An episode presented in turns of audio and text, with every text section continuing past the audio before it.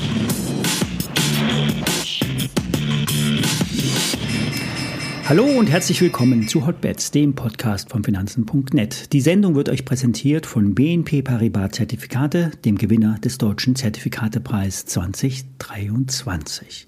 Alle nachfolgenden Informationen stellen keine Aufforderungen zum Kauf oder Verkauf der betreffenden Werte dar. Bei den besprochenen Wertpapieren handelt es sich um sehr volatile Anlagemöglichkeiten mit hohem Risiko. Dies ist wie immer keine Anlageberatung und ihr handelt immer auf eigenes Risiko. Ja, die letzte Woche war stark.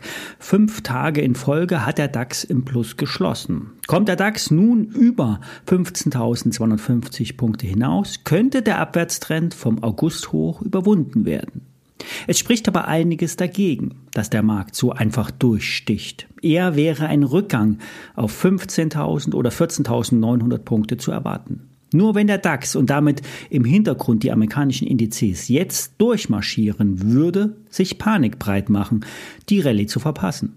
Beim S&P 500 ist der Bereich 4.385, 4.390 ein Key-Level. Dann sollte sich nämlich entscheiden, ob der Markt nach unten abdreht und in den Bereich von 4200, 4250 Punkten nochmal hingeht. Ab dann würde erst die nächste Welle nach oben angetreten. So denken Trader derzeit. Ich werde mich im Trade der Woche mit einem Discount-Put auf den DAX positionieren. Damit würde die Idee eines kleinen Rücksetzers gespielt werden. In einem Trader Talk habe ich auf meinem YouTube-Kanal Tippchecker mit Ingmar Königshofen gesprochen. Ingmar baut pyramidenartige Positionen auf und nimmt dann immer schnell Gewinne mit. Wen das Trading mit Discount Calls und Puts interessiert, der schaut gerne sich mal das Video an.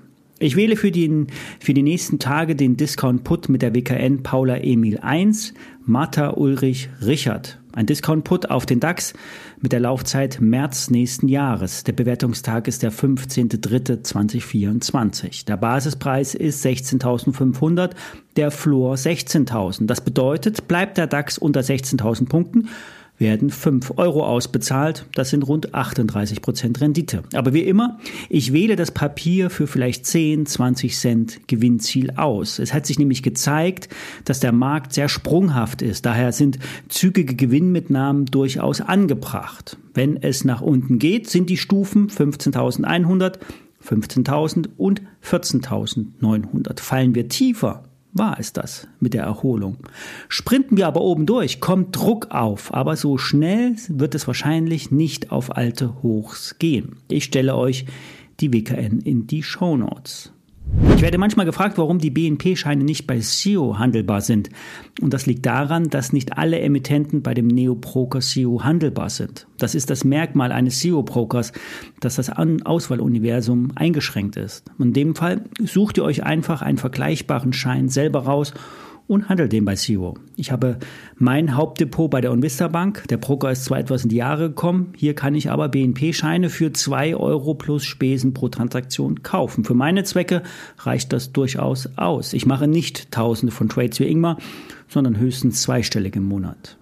Gestern schrieb mich Lukas an. Er ist nach eigenen Angaben ein Zuhörer der ersten Stunde von Hotbets. Er mag die kurze Einschätzung zum Markt, und auch die ganzen Trading-Ideen. Er möchte aber wieder mehr zu den alten Vorstellungen zurückkommen, ein Update dazu haben, auch wenn es vielleicht nicht so gut gelaufen ist. Und das mache ich gern. Vorab ein Hinweis, das hier ist ja kein Trading-Dienst. Ich greife immer Aktien auf, die in den Medien empfohlen werden. Und wenn ich die Aktien ebenfalls gut finde, kommen sie in Hotbeds vor. Kein Anspruch auf Erfolg.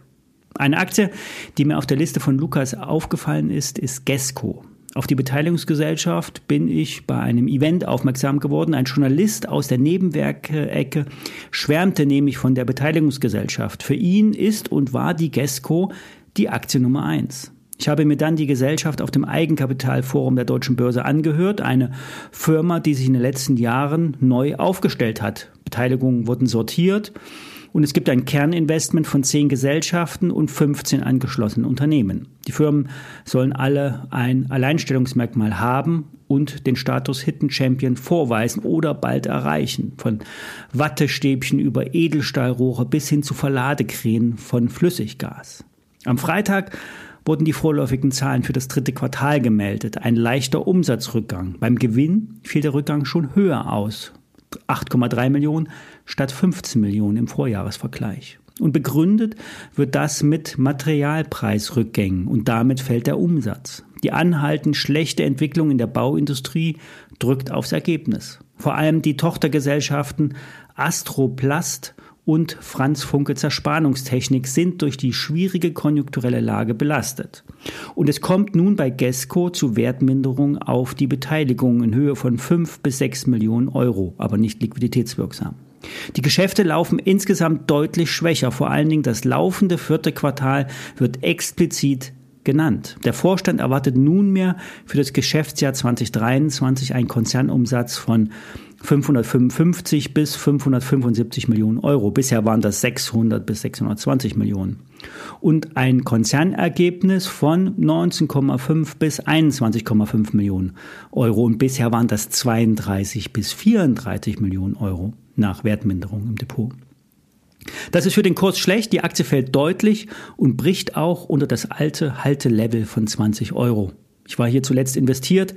Die Kursschwäche hat aber schon seit einiger Zeit auf den Kurs sich ausgewirkt. Die Aktie kann nun bis 15 Euro fallen, aber diese charttechnische Aussagekraft ist bei solchen Werten immer gering. Hier sind ja Nebenwertefonds meistens investiert und wenn die rein oder rausgehen, kann das auch immer zu Verwerfungen, äh, zu deutlichen Verwerfungen führen. Am 10. November kommt der offizielle Zwischenbericht für die letzten neun Monate und hier könnte dann mehr zur operativen, äh, operativen Verfassung der Beteiligung zu erfahren haben. Es ist aber zu erfahren werden. Es ist aber kein Geheimnis, dass gerade mittelständische Unternehmen die Konjunkturabkühlung schon kräftig zu spüren. Während die großen Firmen dicke Taschen haben und weiterhin sehr gut verdienen, bekommen die kleinen Firmen eher einen starken Gegenwind. Und damit werden zwar die Nebenwerte immer günstiger, aber nur auf dem Papier. Wenn nämlich die Umsätze im besten Fall stagnieren und die Gewinne sinken, ist die Bewertung gar nicht mehr so günstig.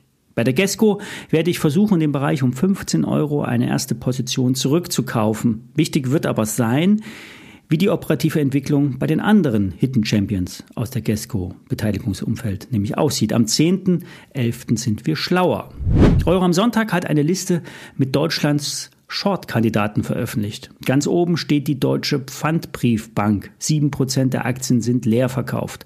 Warta kommt auf etwas unter sechs Prozent. HelloFresh und Zalando stehen auch auf der Liste. Siemens Energy, SGL Carbon und zuletzt die TUI mit 3,55 Prozent Leerverkaufquote. TUI steigt zuletzt wieder an. Vielleicht müssen sich ja bald die ein oder anderen Leerverkäufer eindecken. Das könnte dann einen Short Squeeze auslösen. Die mittelgroßen und auch die Big Techs sind aber diejenigen, die derzeit nicht geschortet werden und eher long äh, für die Big Boys sind. Hier wird eher nicht geschortet. Ich wünsche euch einen guten Start in die Woche. Viele Grüße, alles Gute.